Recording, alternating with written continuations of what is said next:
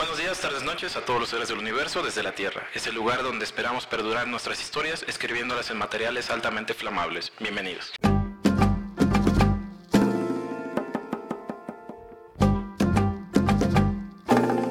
El día de hoy estoy con Alex Pacheco, quien es founder de Epic Book y es autor de dos libros, eh, bueno, o más, no lo sé, ahorita me lo va a contar. Es autor de La vida pasa rápido y de Emprendedor Autor. Bienvenido, Alex. Gracias. Gracias por acompañarme. Gracias por aceptar la invitación. Digo, siempre es el, Digo, sé que vienes de una junta y no sé si tienes una junta después, entonces voy a tratar de ser lo más eh, acotado al tiempo. Eh, la idea de este episodio es que platiquemos un poquito sobre tu formación, sobre lo que te dedicas. Digo, has trabajado en varios proyectos padrísimos, de los que he visto solamente la publicación en LinkedIn, pero me gustaría conocer un poquito más eh, y empezando por qué es lo que tú estudiaste, o sea, cuál es tu formación académica, pues formal, por así decirlo. Mira, eh, yo estudié negocios internacionales y lo que estudié no tiene nada que ver con lo que hago hoy, ¿no? Eh, jamás me hubiese imaginado que yo tenía algo que ver profesionalmente con los libros, porque para mí los libros eh, representaban simplemente un hobby o una pasión. Eh, y entonces yo estudié lo que los papás les hubiese gustado que cualquier hijo estudiara, ¿no? una carrera enfocada hacia probablemente negocios. negocios que pudieran garantizarte una una carrera profesional próspera. Estabilidad económica. Y una estabilidad económica. Al final esa tesis se dio por algunos años. El componente que hizo falta siempre era qué era lo que yo quería y, si eso que me hacía eh, estable económicamente era realmente lo que a mí me gustaba. Y la respuesta a ambas interrogantes era no. Y la vida misma me puso en un camino distinto y es en donde he aterrizado el día de hoy. Pero, o sea, ¿tú estudiaste esto porque tus papás eso querían o tú sí querías estudiarlo al principio? En realidad eh, lo estudié porque era lo más obvio de estudiar, ¿no? Ok. Eh, es como pues, esta carrera de negocios que le va bien a cualquiera estudiarla, ¿no? Si tú dices que estás estudiando negocios, pues la gente entiende que, ok, es una buena decisión, ¿no? si dices que estás estudiando filosofía y letras, digo que la mitad o más de la mitad lo, dudarían, incluso los que estudian filosofía. Así es, sí, sí, sí.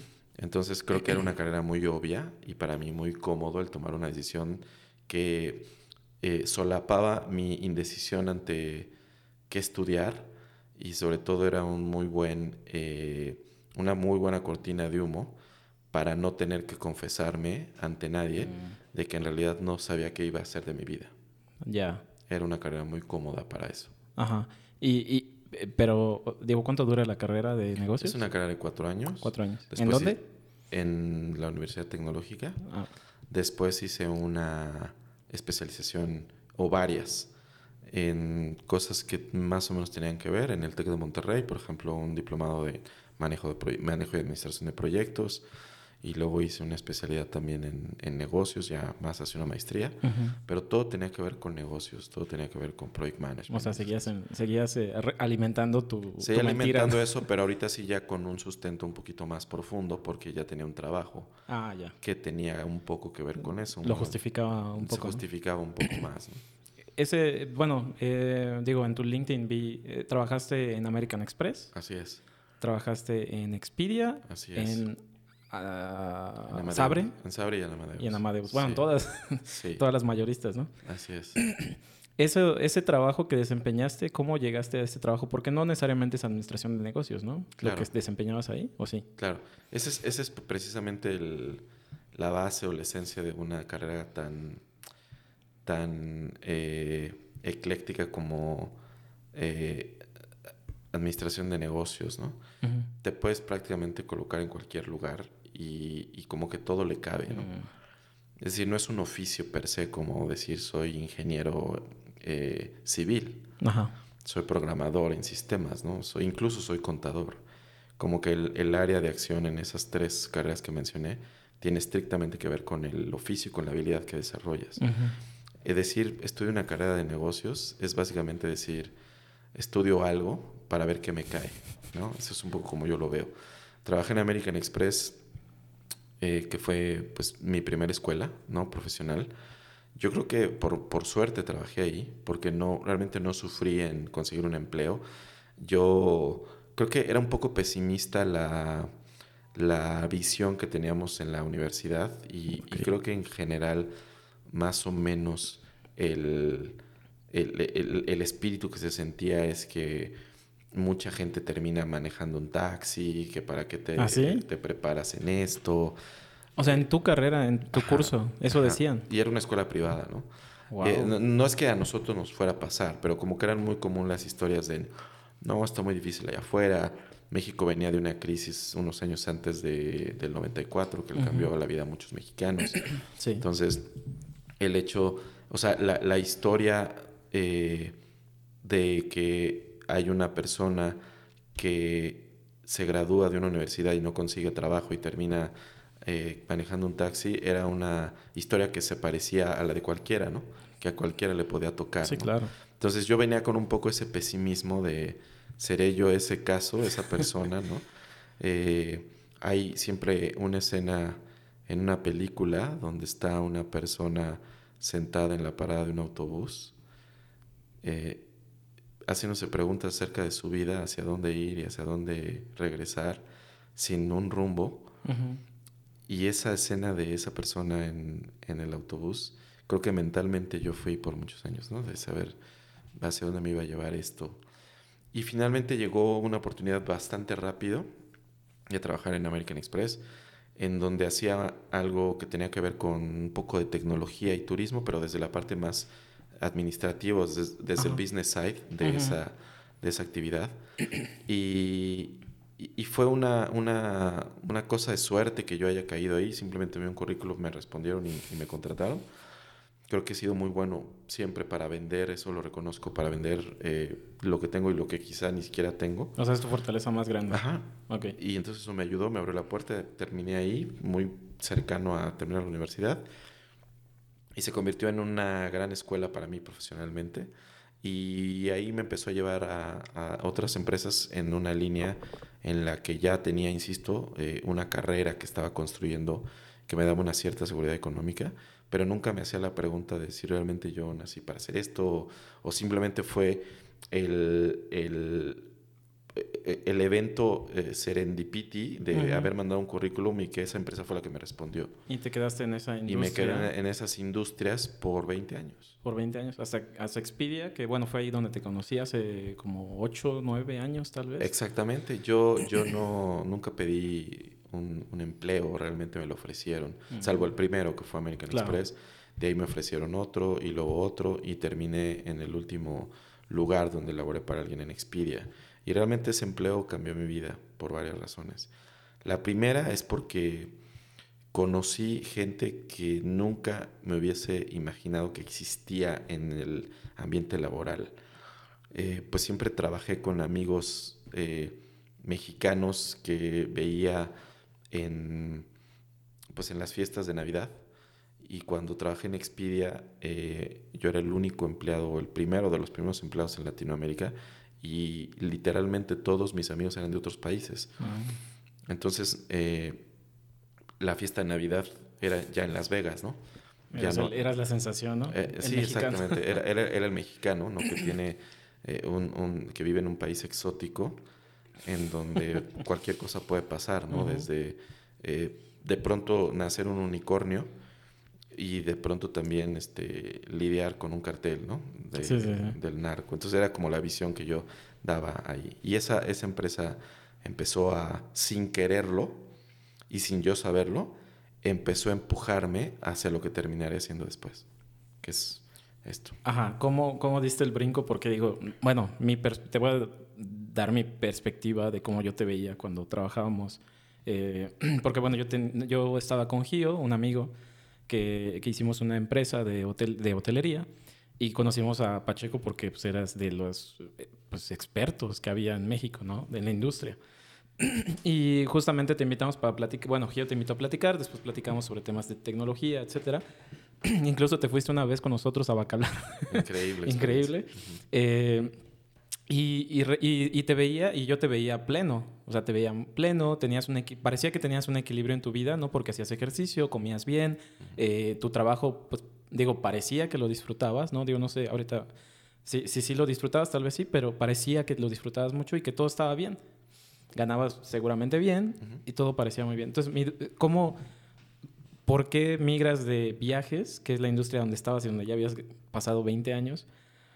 Digo, puedo entender un poquito porque yo estoy como en ese momento de transitar, pero, pero el, tu momento, ¿cuál fue para decir, pues sabes que sí tengo esto que me da seguridad, que me da estabilidad, me da prestigio, porque digo, al nivel en que estabas te da prestigio, y me voy a pasar a escribir libros? Que digo, no solo escribes libros, pero ah, vamos a detenernos ahí, ¿no? En el primer, en el primer suceso que es escribir un libro. ¿Cómo, ¿Cómo diste el brinco a eso? Eh, de, todas las, de todos los trabajos que tuve en esos 20 años, Expedia fue, se destaca por varias razones. Cuando yo nunca me hacía la pregunta de esto es para mí o realmente soy feliz, porque eso era lo que era la vida. O sea, para mí, pues esto es lo que me tocó. Me las empecé a hacer estando en Expedia. Okay. Y Expedia me abrió esos ojos. ¿Por la gente que conociste, tal vez? Una parte por la gente que conocí. Me di cuenta que había muchas maneras de vivir la vida. Mientras en México la forma en la que yo había aprendido a vivir la vida era a demostrar que, que económicamente te va bien. Porque en American Express la gente eh, presumía corbatas de 400 dólares. Y entonces si tú no tenías eso era como, ¿qué te pasa? Y mis amigos en general eran el que compró el coche, el que... Entonces esos, esos trabajos estuvieron bien, porque eso era lo que lo que me daban, ¿no? Claro. En Expedia era distinto. En Expedia se valoraba más la vida, se valoraba más el tiempo personal. Entonces había gente que iba a las juntas de jeans y playera versus... Ah, y además, este... Eh, nada de marcas, nada de demostrar nada. Había muchos programadores de India, de Europa, de... Entonces empecé a ver que se podía tener el mismo o más nivel de prestigio y que no te lo daba la ropa. Es ahí donde lo empecé a entender 20 mm. años después, ¿no? O sea, la verdad es que muy tarde y me costó mucho, mucho aprender eso. Entonces yo admiraba a una persona de una posición muy alta en Expedia, cuya ropa no rebasaba los 150 dólares en total, ¿no? Y eso, eso lo empecé a valorar eh, de manera filosófica, no de manera, no, no, no, desde el punto de vista económico, sino desde el punto de vista más filosófico de eso que te estoy contando. Claro. Entonces ahí aprendí a valer otras cosas. Entonces eso empezó a cambiar un poco mi perspectiva. Y hasta, como bien lo dices, el punto en el que yo llegué y que te conocí era muy feliz. Era trabajar en una empresa de la cual me hace sentir orgulloso, estaba aprendiendo muchas cosas. Eh, y bien dicen que eh, una empresa, no, un empleado no le renuncia a la empresa, le renuncia al jefe. Y eso pasó un poco en Expedia, ¿no? Yo vivía feliz con un jefe que era brasileño, vivía en Brasil, Luego, por alguna razón, él se fue a trabajar a Salesforce mm. y yo terminé con un jefe español y ahí la cosa empezó a fracturarse un poco. Simplemente yo creo que eh, distintas formas de ver la ética del trabajo y, muchas otras cosas que empezaron a, hacer, a obligarme a tener estas preguntas acerca de esto es realmente lo que yo vine a hacer aquí. Y entonces empecé a ver la vida y el mundo con otros ojos. Eh, yo trabajaba en, en el 80% de mi tiempo en hoteles y aeropuertos y en aviones. Eso era algo que me encantaba de Expedia, ¿no? Eh, y para mí hacer, eh, para, para, mí viajar en avión significa ir a bordo de un avión, significan solo tres cosas, ¿no? Puedes dormir, puedes trabajar, puedes leer o puedes escribir. Y yo hacía exactamente esas tres cosas. Entonces eh, iba a un vuelo muy largo, porque tomaban vuelos muy largos, y empezaba a escribir arriba del avión. Cosas, sin ningún sentido. Eh, de repente había, habría blogs que hablaban de todo y nada, blogs que por supuesto nadie leía, pero me empezaba a, a nacer más la necesidad de escribir. Compraba muchos libros en Amazon, entonces leía muchos libros y eh, Expedia me daba el tiempo para hacer esas tres cosas. Y de repente viene un evento que detonó un cambio mucho más profundo, que fue un divorcio. Mm. Y en el divorcio empecé a escribir más, a leer más y a viajar más. Y todavía seguías en Expedia. Todavía seguía en Expedia. Entonces, aunado al divorcio, aunado a, al cambio de jefe y aunado a que tenía mucho tiempo para escribir y reflexionar en aviones, empecé a replantear cómo sería mi vida en, otro, en otros contextos, pero no tenía idea qué contextos. Hasta que un buen día eh, me fui a estudiar en, a Inglaterra una especialidad en negocios. Eh, porque mi jefe estaba en Inglaterra antes de que llegara ah, ya, ya. de hecho. Okay. Y eh, una persona me dijo, tienes que escribir un libro. Entonces ahí nació algo como... ¿Pero por qué te lo dijo? O sea, ¿por, ¿tuvieron alguna charla? Y... Era, una, era, una, era una persona de la, de la, escuela y era una asignación académica. Ah, ok, ok. Tenía que escribir un libro para la maestría que estaba estudiando. Entonces no se me ocurría qué escribir, pero me encantó la idea de escribir. Yo ya escribía mucho en blogs, insisto. Entonces escribí un libro de ventas. Yo era director de ventas. Ok. Y ahí ese libro, eh, e, en inglés, por supuesto, y mal escrito en comparación con lo que después entendí que era un libro. Como yo era muy comprador de libros en Amazon, se me ocurrió la brillante idea de publicarlo en Amazon. Ok. Siendo un proyecto escolar. Yo le hice una portada en PowerPoint. Y entonces lo publiqué en Amazon. Vi cómo se hacía en un video de YouTube. O sea, cómo el video de YouTube fue mi tutorial para publicar ese libro. Y el libro terminó siendo un éxito sin entender por qué. Todavía hasta la fecha no lo entiendo. Eh, y me olvidé de él por completo, pero después me llegó un cheque de 700 dólares de regalías por las ventas de ese libro. Y yo creí que me había ganado un millón de dólares. el libro costaba 2 dólares, Amazon se quedaba con el 70% de eso. y aún así me dieron 700 dólares. yo dije, pues, he de haber vendido miles de libros. Nunca hice la matemática. Entonces eso me motivó mucho a seguir haciendo lo mismo. Y a esta persona que yo había visto en el video de YouTube, decidí contactarla para que me enseñara más a vender libros en Amazon. Ah, ok.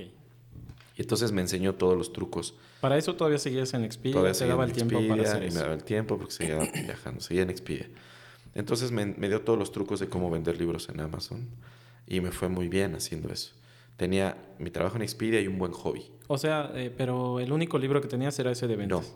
Ah, ok. Empecé a escribir otros libros eh, que él me enseñó a, a, escribir, en donde yo era, en teoría, eh, el que sabía de todos los temas. Entonces escribía sobre cómo entrenar un perro, cómo vender, cómo hacer, eh, el, cómo podar el jardín, cómo cocinar con aceite de coco. Como no puede ser el experto en todas esas cosas que te acabo de decir, eh, le cambiaba el nombre y le ponía un seudónimo al autor. Él lo que me dijo mi coach es, no escribas... Perdón, ¿pero eso lo sabías hacer? O sea, ¿todo eso que decías lo sabías hacer o investigabas ¿Cómo se debería hacer? Ahí, es a donde voy. Ah, ok. No sabe hacer nada de esas cosas, pero él me dijo, escribe lo que la gente quiere comprar, no lo que tú quieras vender o de lo que tú quieras escribir. Entonces él me enseñó a hackear el algoritmo de Amazon para entender lo que la gente estaba comprando. Y todos esos temas que te acabo de decir son los que la gente compraba. Wow. Compraba cómo hacer recetas con aceite de coco. Entonces yo me metí a Google, investigaba el tema, lo reescribía y publicaba un libro. Un libro que me tomaba muy poquito tiempo, o sea, en una semana ya tenía un libro publicado. Wow. Y así pasaron dos años. Mucha práctica, ¿no? Más o menos. Y yo me llené de 80 libros. En Amazon. En Amazon. Hasta que un buen día, este evento que te comenté del divorcio y del jefe, me empezaron a, a caer sobre los hombros. Y decidí escribir un libro de gran formato, ya no para Amazon ya me había emocionado la idea de escribir, ya me emocionó la idea de vender libros, pero reconocía que mis libros eran simplemente para Amazon, no eran libros realmente. Entonces este libro, que se llamó La vida pasa rápido, lo empecé a escribir de cero y ahí sí me metí a estudiar con escritores que ya habían publicado libros, escritores famosos, a sus talleres. En este proceso de escribir me, me tardé un año, me enamoré del proceso de escribir ese libro, me enamoré del libro de hecho, y al terminarlo decidí publicarlo fuera de Amazon, en Amazon y fuera de Amazon. Nunca había hecho eso. Por supuesto, ninguna editorial me hizo caso, ni nadie me peló. nadie fuera de Amazon significa en escaparate, ¿no? En librerías. En librerías, exactamente. Entonces nunca nadie me, me, hizo caso. Y yo decidí publicarlo por mi cuenta. Aprendí cómo se publicaba un libro por tu cuenta. Que era mandarlo a imprimir, conseguir una imprenta, llevarlo a algunas librerías de aquí de la Condesa o de Coyoacán, a ver si el libro se vendía y hacer presentaciones de libros. Eso es lo que hice. Hice tres presentaciones de libros. Y en una de ellas, una persona que había ido a una presentación previa, llegó y me dijo, oye, me, me encantó tu libro, me gustó mucho cómo lo escribiste, quiero que me ayudes a escribir el mío porque yo tengo dos años y nomás no puedo terminar de escribir. Y yo le dije, ok, me da mucho gusto, sí, te voy a ayudar. Pero yo de buena onda, de cuates. Y después me hizo la pregunta eh, de tres palabras que todo mundo quiere que le hagan en la vida, ¿no? Eh, que no esté casas conmigo, sino es cuánto me cobras. Entonces, ah, ya. ella me preguntó cuánto me cobras por hacer eso y yo dije, ok, me está queriendo pagar por esto. Y ahí nació, ahí fue el génesis de algo que eventualmente se convertiría en Epic Book. Le dije una cantidad, me la aceptó, le ayudé a escribir su libro, le gustó mucho y luego me mandó a ocho personas que querían libros, todos llegaron conmigo, yo seguía teniendo la chamba en Expedia y me empecé a escribir libros, era algo que me empezó a gustar muchísimo y empezó a crecer mi cartera de clientes sin buscarlos, recomendaciones, recomendaciones, recomendaciones, al grado que llegó un punto en donde empecé a coquetear con la idea de renunciar a Expedia porque me habían cambiado el jefe, empezaba la relación a hacerse más ríspida, más osca, y llegó un momento en el que un año y medio después, efectivamente decidí renunciar y dedicarme a escribir libros, y ahí fue donde hice la transición de la tecnología y del mundo de los viajes, y de un trabajo glamoroso de ser director de Expedia en siete países con un muy buen sueldo, con bonos, con aguinaldo y todas estas cosas, a dedicarme a escribir libros en un país que no lee y sin ninguna garantía de que estoy funcionando. Y cuando hiciste, bueno, pero estabas consciente que no había garantía de que fuera a funcionar. Muy consciente. Ok. ¿Y cómo, eh, digo, porque ya ahorita lo dijiste, ¿no? Al final lo que hiciste fue no solo escribir libros, sino crear un modelo de negocio sobre la escritura de libros. Así es. Que es lo que lo hace pues, más a largo plazo, ¿no? Porque escribir un libro, pues no sé cuánto genere de, de, ganancias, pero creaste un sistema donde digo, no sé si, no sé cuántas líneas de negocio tenga Epic Book, pero la que yo conozco, porque es la que publicas, es la de eh, biografías a famosos, ¿no? Bueno, a celebridades, no sé cómo se le llame. Eh, ¿Cuántos libros de estos has escrito? Bueno, eh, primero contestarte lo de Epic Book. O sea, no fue, no fue un voy a dedicarme a escribir un solo libro y vender libros, sino voy a ayudarle a la gente a escribir el suyo. Okay. Entonces, digamos que mi trabajo se convirtió en ser un, al principio un escritor fantasma y después un, bueno, entre escritor fantasma y consultor. Y después fue, esto evolucionando a crear un sistema más profesional, a tener un equipo. Y hoy en cinco años, porque esta decisión la tomé exactamente hace cinco años, okay. eh, Epic Book se ha convertido en una empresa que ayuda a contar historias. Mm. Y, y no solo a contarlas, sino a publicarlas. Entonces nos hemos convertido en, un eslabón entre una editorial y una persona que necesita contar su historia. Okay. Y nosotros a veces hemos sido la persona que le ayuda a escribir y la editorial. Entonces hemos cerrado la brecha entre alguien que quería escribir un libro y no sabía cómo hacerlo y el que sí supo cómo hacerlo pero no sabía en dónde publicarlo. De los mismos problemas que tuve yo al principio son los que estamos resolviendo. No somos un editorial, ah, somos una empresa que ayuda a la gente a escribir sus historias o su conocimiento. Entonces tampoco hacemos biografías de famosos, ah, sino realmente lo que hacemos es tomar una parte importante de esa biografía o de esa vida de ese famoso para narrarlo de una manera que la gente le vea valor y eh, convertirlo más que en una historia de vida, biografía, en un conocimiento por aprender. Ah, Entonces es el secreto de lo que hacemos. No, no contamos tu vida por contar tu vida. Claro. Sino le damos sentido a tu vida para que alguien le vea valor a, eso que tú has vivido y nos deje una lección, un aprendizaje. Claro. Entonces en realidad lo que estás leyendo no es una biografía, sino es un libro que te va a ayudar en tu propia vida a aprender a desarrollar una habilidad. O sea, que se lleven un valor agregado, no solamente leer un libro. Digo, perdón, porque justamente lo que Digo, no, no he tenido la oportunidad de leer ninguno de, de, los libros porque pues no son historias que me, que me enganchen, pero sí noto por la familia y por gente que ha visto que publican los libros y los leen por el morbo de leer, ¿no? Porque pues, son celebridades y generan esa sensación, ¿no? Pero está, está chido porque justamente, eh, digo, a mí me gusta ver, ver videos, me gusta mucho los el formato de entrevista de videos y justamente lo que veo es cuando la celebridad realmente muestra su humanidad es mucho más valioso que cuando genera un escándalo o algo así, ¿no? Correcto. Entonces me imagino que por ahí va. Ahí va. Nosotros no hacemos eh, libros de, de revista de espectáculos. Incluso cuando las personas a las que hemos tenido el privilegio de ayudar son esta figura muy mediática de escándalos, no es eso lo que escribimos. Tratamos de alejarnos de ahí para darle más valor a nuestros propios clientes, a esa misma persona. Claro. Y entonces escribir aquellos aprendizajes que ciertamente son valiosos para todos, ¿no? Tengas una vida muy pública y de escándalo o no, al final lo que estamos escarbando es que la gente nos deje aprendizaje. ¿Y cuántos libros has escrito en total de todas estas historias, más tus libros de Amazon? Yo creo que ya en cinco años son más de 350 libros. Eh, de esos 350 libros, te podría decir que habrá unos 20, quizá, best sellers publicados por editoriales y muchos best sellers publicados de manera independiente, ¿no? Cuando digo best sellers publicados de manera eh, a través de una editorial, son estas historias de gente que ya es pública, ciertamente eso ayuda a vender el libro. Claro. Pero que son arropados por la publicación de una gran casa editorial. Ah, ya. Y en el otro caso, donde el libro no llegó a una gran casa editorial, como las famosas que conocemos, o al menos que yo conozco por dedicarme a esto, eh, pues son libros que se publican de manera independiente y que también alcanzan estatus de bestsellers para sus autores. ¿Qué es o sea, cuántos tiene que vender un bestseller para ser un bestseller?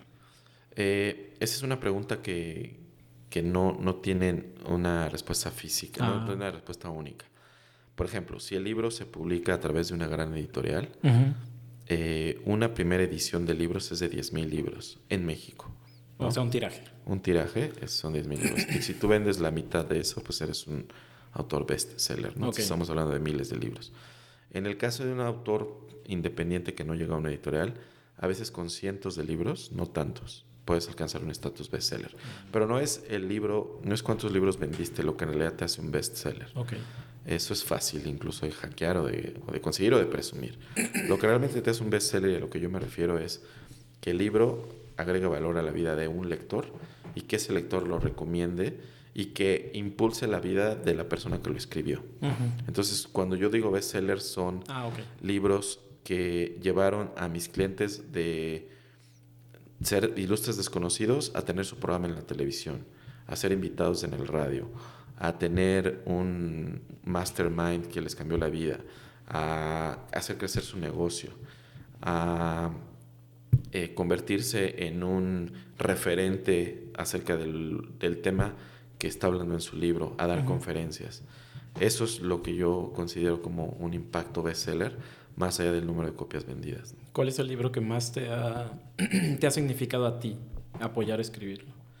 Bueno, pero antes que nada, el libro digo, el, la persona te cuenta la historia.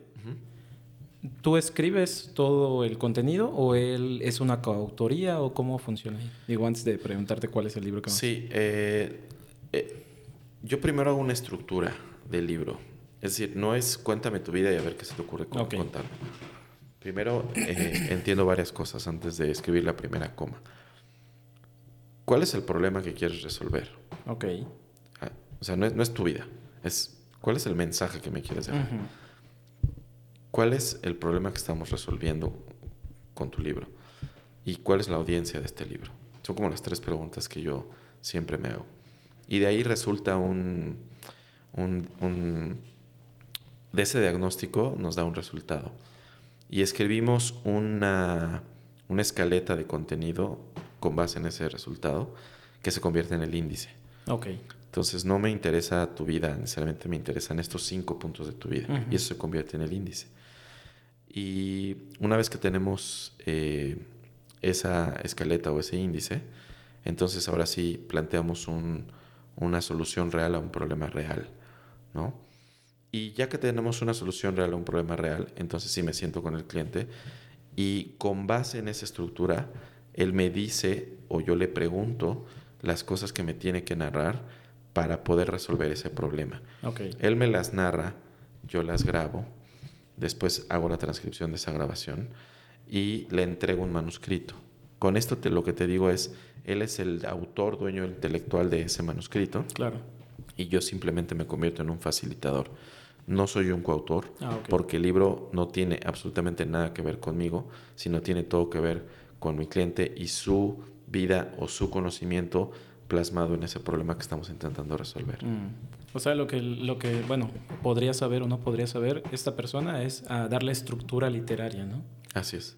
y eso es lo que ustedes facilitan. Así es. Nosotros ya una vez que tenemos esa estructura, entonces desarrollamos el contenido literario para eh, pues conseguir el objetivo de resolver eso que está, nos habíamos planteado, pero sobre todo para que la gente con que la gente que lo va a leer tenga un contenido entretenido, tenga un contenido que los inspire y tenga un contenido que les dé educación en su propia vida. ¿Y cuál, cuál, cuál es el libro que más, ahora sí, cuál es el libro que más te ha gustado eh, colaborar por el contenido, por el mensaje? Mira, yo creo que todos los libros que he escrito en estos años, te imaginarás, más de 300, me he convertido en un learning machine. Entonces, si tú me preguntas sobre cómo hacer ayuno intermitente, hoy sé, sé de eso, ¿no? Y si me preguntas sobre cómo conseguir pareja también, y si me preguntas sobre cómo hablar en público también. Entonces, más que, eh, más que el libro, eh, que todos los que he escrito me han dejado algo, los, lo, lo que realmente me, me apasiona del trabajo es el autor. Entonces, n- no sé si es el libro per se, sino más bien es su autor. Y autores, pues eh, te diría que me han llegado en el momento exacto por alguna razón a lo que yo mismo necesito en mi vida escuchar, Wow. ¿no? Entonces, uno de los libros que, que me marcó, que me dio eh, pues mucha eh, perspectiva acerca de la vida, fue una historia que tuve la oportunidad de contar de una persona que por azares del, de- del destino y de su familia, terminó con o ligado a un, al fundador de un cartel de las drogas. El libro no es de narcos, porque yo no haría eso. Eh, y el libro no es de mafia. El libro es una historia de vida sumamente inspiradora Wow. que me enseñó muchos valores, como por ejemplo la, la lealtad, que me enseñó valores como el nunca darse por vencido y que me enseñó valores como eh, siempre hay una respuesta a una pregunta, siempre. Entonces ese libro me marcó profundamente y es de los que más disfruto contar que lo escribí. Y sin duda otro libro que me cambió la vida es el, el libro de Arturo Elías Ayub. Eh, no solo porque conocerlo a él fue un gran privilegio y en general a, a la familia Ujú. con la que he trabajado otros proyectos fue un gran privilegio, sino porque además de todo lo que aprendí de Arturo, eh, ese libro fue un antes y un después en la vida de Big Book. Me puso en el spot de muchos otros eh, figuras públicas y no quiero decir que facilitó el camino, pero sí quiero decir que al menos me puso en el radar Claro. y, y ya nosotros hicimos nuestro trabajo. ¿Va a escribir el libro de Carlos Slim? Yo tuve la oportunidad de estar sentado ya con el ingeniero Slim más de seis horas, trabajando en un libro que él estaba haciendo para su papá.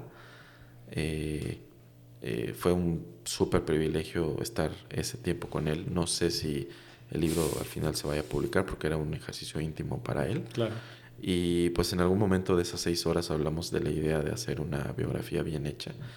Él decía que había muchos libros escritos sobre él, pero que no necesariamente alguno le cautivaba todavía. El, el tema que decías, ¿no? O sea, realmente no te, si no te deja una lección. pues- Exactamente. Entonces yo creo que de él se podrían escribir no uno, sino muchos libros. Sí, me imagino. Me encantaría poder tener el privilegio de sentarme una segunda, una tercera vez con él. Sin embargo, no podría garantizar que eso va a pasar. Ya, no, pero digo, qué, qué privilegio. Eh, ¿Hay algún libro que hayas, bueno, digo, no me tienes que decir cuál, pero ¿ha existido algún libro que hayas tenido que rechazar por el contenido, por la historia o por algo que podría, no sé, digo, no sé, ponerte en peligro, poner en peligro al que escribe o algo así? Sí, eh, te diría que eh, uno de los libros que hice muy al principio de este proyecto lo hice simplemente por la necesidad de, de tener dinero, Ah, porque yo acababa de renunciar, ¿no?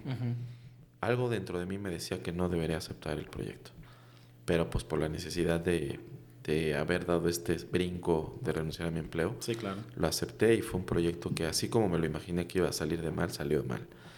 Entonces fue un proyecto... Se publicó. Se publicó, pero no, no disfruté el proceso y entonces fue, fue un libro hecho de, de, una persona que estaba ahí como negociando medio cosas turbias para el gobierno de un estado y un tema un poquito político de las cosas que no me gustan a mí. Fue muy incómodo ese proceso, además de que yo estaba aprendiendo. Creo que también hay, o sea, yo no soy nunca el víctima que echa la culpa a los demás, creo que yo también cometí errores en ese proceso. Y entonces ahora decidí que no voy a hacer libros que no sienta una pasión por escribir. Eh, he, rechazado varios proyectos, no sé si muchos, pero sí varios, que tienen que ver con escándalo o que tienen que ver con narco o valores que no, que no creo que van conmigo. Eh, y prefiero abocarme, así sea una historia, eh, con todo respeto, muy mundana, de una persona que pues, luchó en la vida y salió adelante, como muchas. Creo que tiene más valor escarbar cosas de ahí que la vida de una persona que es súper exitosa, pero ha conseguido ese éxito de, un, de, una forma en la que simplemente yo no, no comparto y, y, no quiero juzgar nada. Claro. Entonces, de ese tipo de proyectos yo me alejo. Ya. ¿Y qué consideras tú que es lo más... Digo, hay mucha gente que quiere escribir un libro. Me decías de una persona que llegó contigo que no podía después de dos años. Eh, ¿Qué consideras? ¿Por qué crees que la mayoría de la gente no puede escribir un libro? ¿Es un tema de disciplina? ¿Es un tema de conocimiento? ¿De qué sería? Yo te voy a decir cuál es el secreto más importante de ser una persona capaz de escribir un libro. Okay. Y es un secreto tan obvio que incluso todo el mundo lo desestima.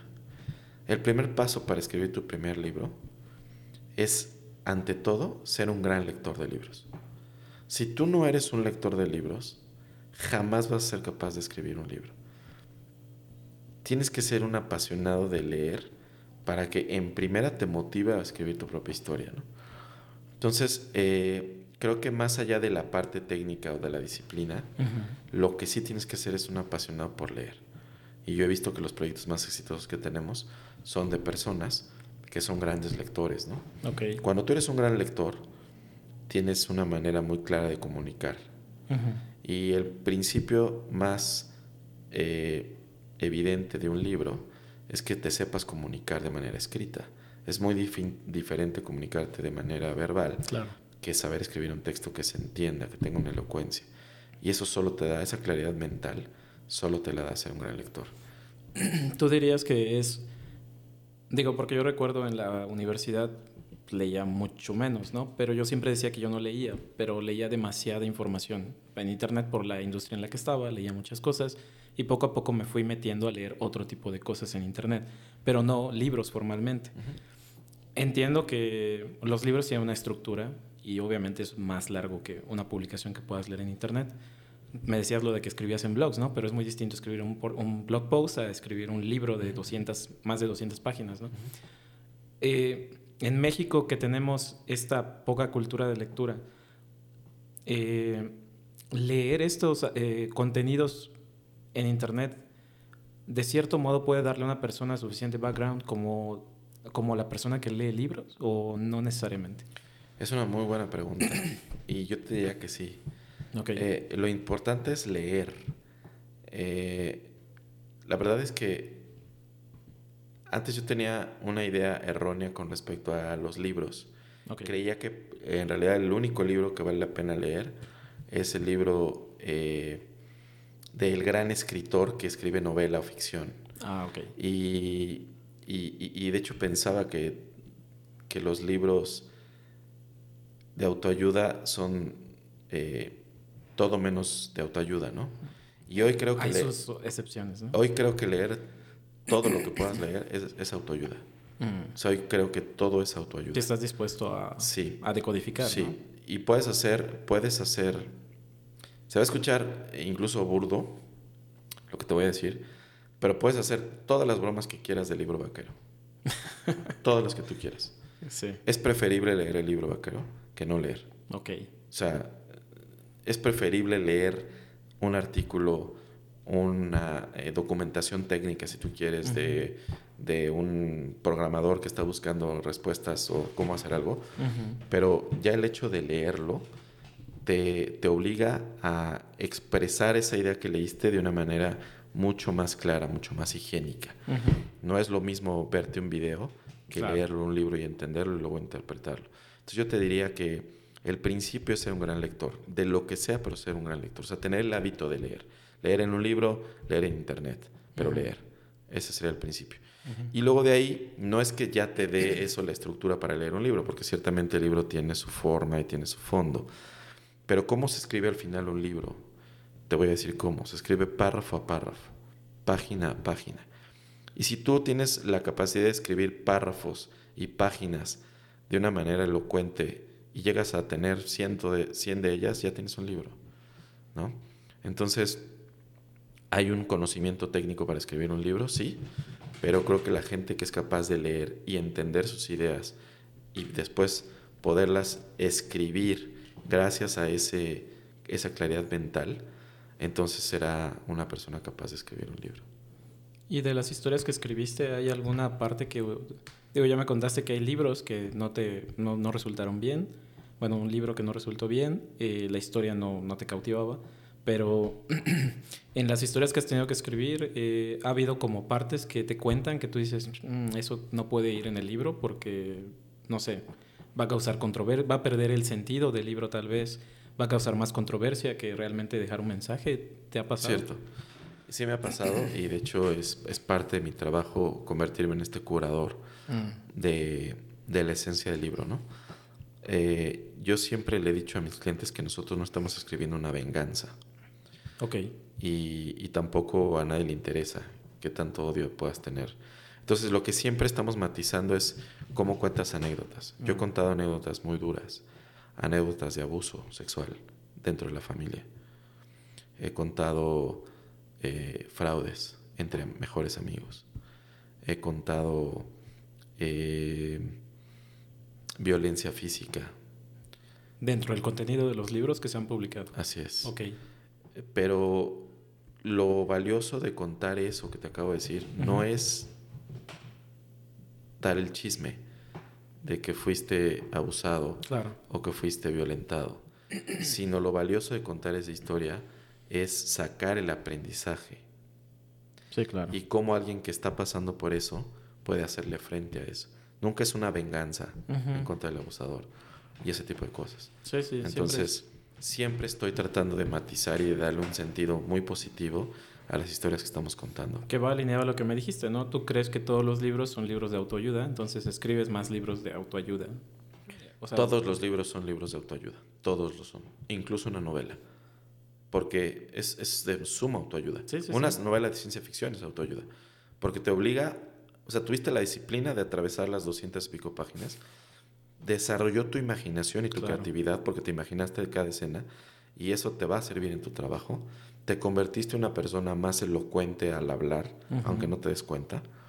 Y, y, aunque no hayas aprendido el método paso a paso para algo, el haber leído libros de Harry Potter son libros de autoayuda.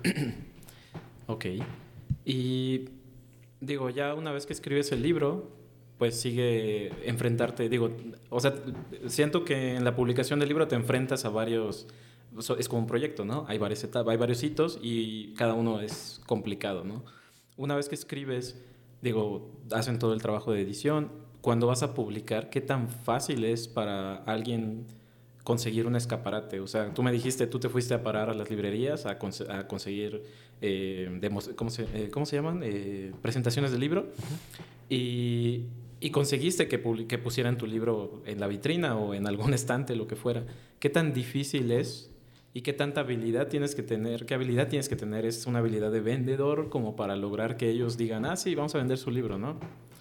Sí, eh, son, es, son dos habilidades las que se involucran en el proceso de escribir y publicar un libro.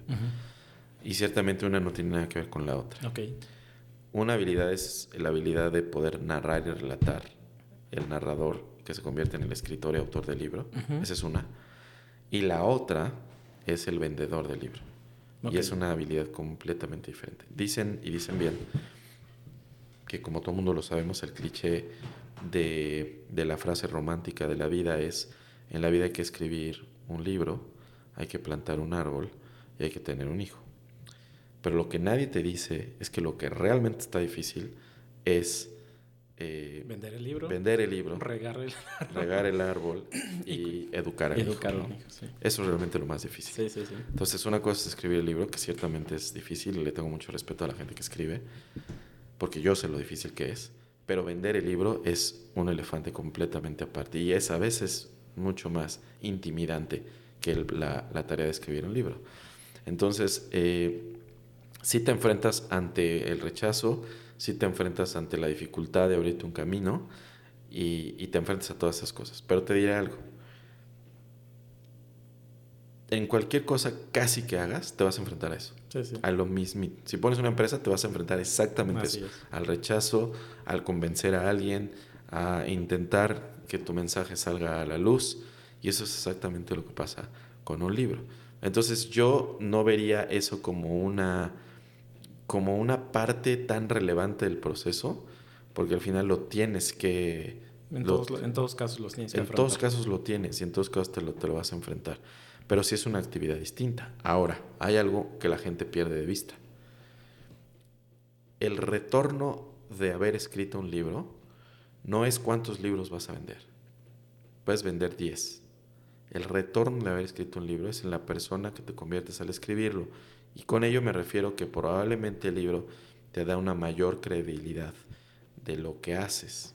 Y entonces te van a contratar con una mayor seguridad por haber escrito ese libro.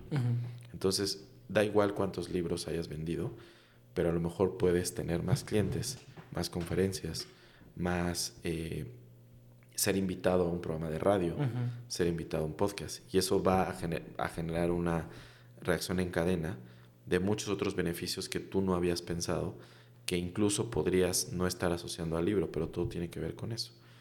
Entonces, sí es una habilidad difícil vender el libro, pero no es el único camino para el libro.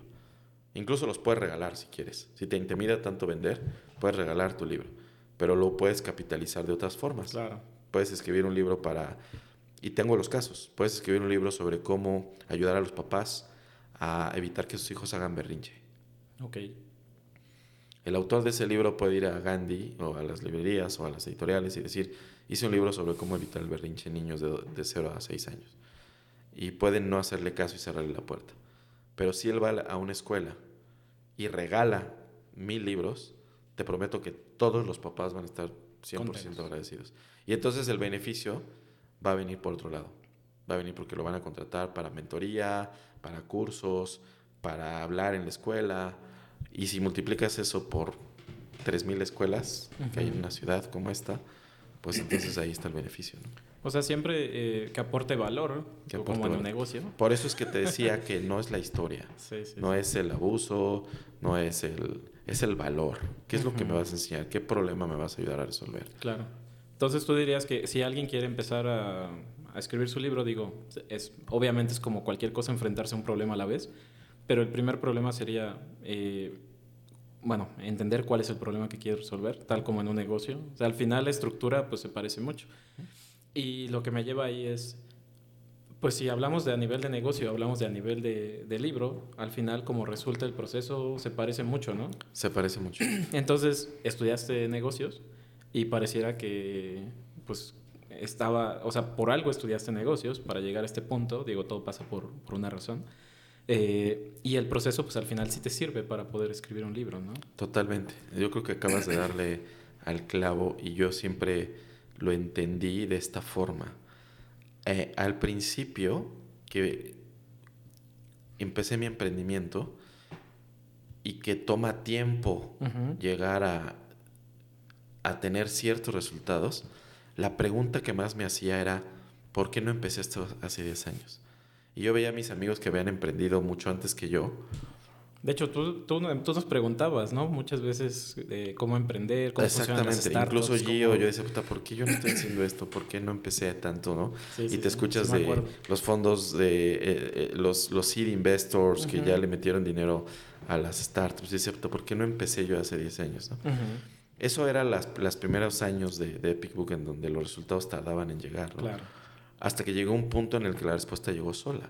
La verdad es que yo nunca fui el, el, el editor de un libro que te corrige la coma y el acento. Yo siempre fui un mentor que abordó la forma de escribir libros como un problema de negocio. Y la respuesta de por qué no empecé antes es justamente porque tuve que aprender de negocios 20 años para después cada libro abordarlo como un problema más de negocio a resolver. Y esos libros que he abordado como problemas de negocio se convierten hoy en los libros que publican sus autores, que cambian la vida de una persona, que, de los cuales aprendemos y que tienen un gran éxito para su propio autor, ¿no? Gracias a que yo aprendí a que hay que abordar el libro como si fuese un problema a resolver para un negocio. Al final tuviste 20 años de, de, de, dominar tu arte, ¿no? Digo, el arte de negocios, para que puedas trasladarlo a otra industria, ¿no? Así es. Que hay un tema donde, digo, las universidades, ¿no? Que está esto, esta idea, y en mi caso también nos plantean esa idea, ¿no? tú vas a estudiar una ingeniería y esa ingeniería está dada porque te vas a dedicar a una carrera profesional con ciertos en cierta línea de, de, la industria, ¿no? O sea, vas a ser programador o vas a ser eh, experto en redes o en... Hay como un universo limitado de cosas que puedes hacer por estudiar esa carrera. Pero conforme vas creciendo, vas entendiendo que lo único que te dieron es una herramienta más, ¿no? Para que puedas desempeñar lo que realmente tú quieres desempeñar. Entonces, eh, digo, me ubico un montón por lo que decías al principio de que van a acabar de taxistas, en mi caso ahora van a acabar en el cibercafé. Mm. y, pero me, me, me, gusta porque digo, uno de los mensajes, hablando con una persona que se dedicaba a videojuegos, él decía, pues es que yo siento que me fue pasando circunstancial, pero al final todo lo que estudié y todo lo que iba viviendo en mi vida me fue llevando al punto donde realmente me sentía honesto conmigo mismo, haciéndolo y disfrutándolo, ¿no? Porque pues pasamos mucho tiempo pensando que sí lo disfrutamos o disfrutándolo realmente, pero conforme vas haciéndote esas preguntas, vas llegando a una conclusión donde puedes definirte a ti mismo. Y a mí me pasó con este podcast de que yo pues soy el, yo me decía, yo soy el programador, soy el ingeniero, soy el director de tecnología, soy el esto, pero siempre está en un molde.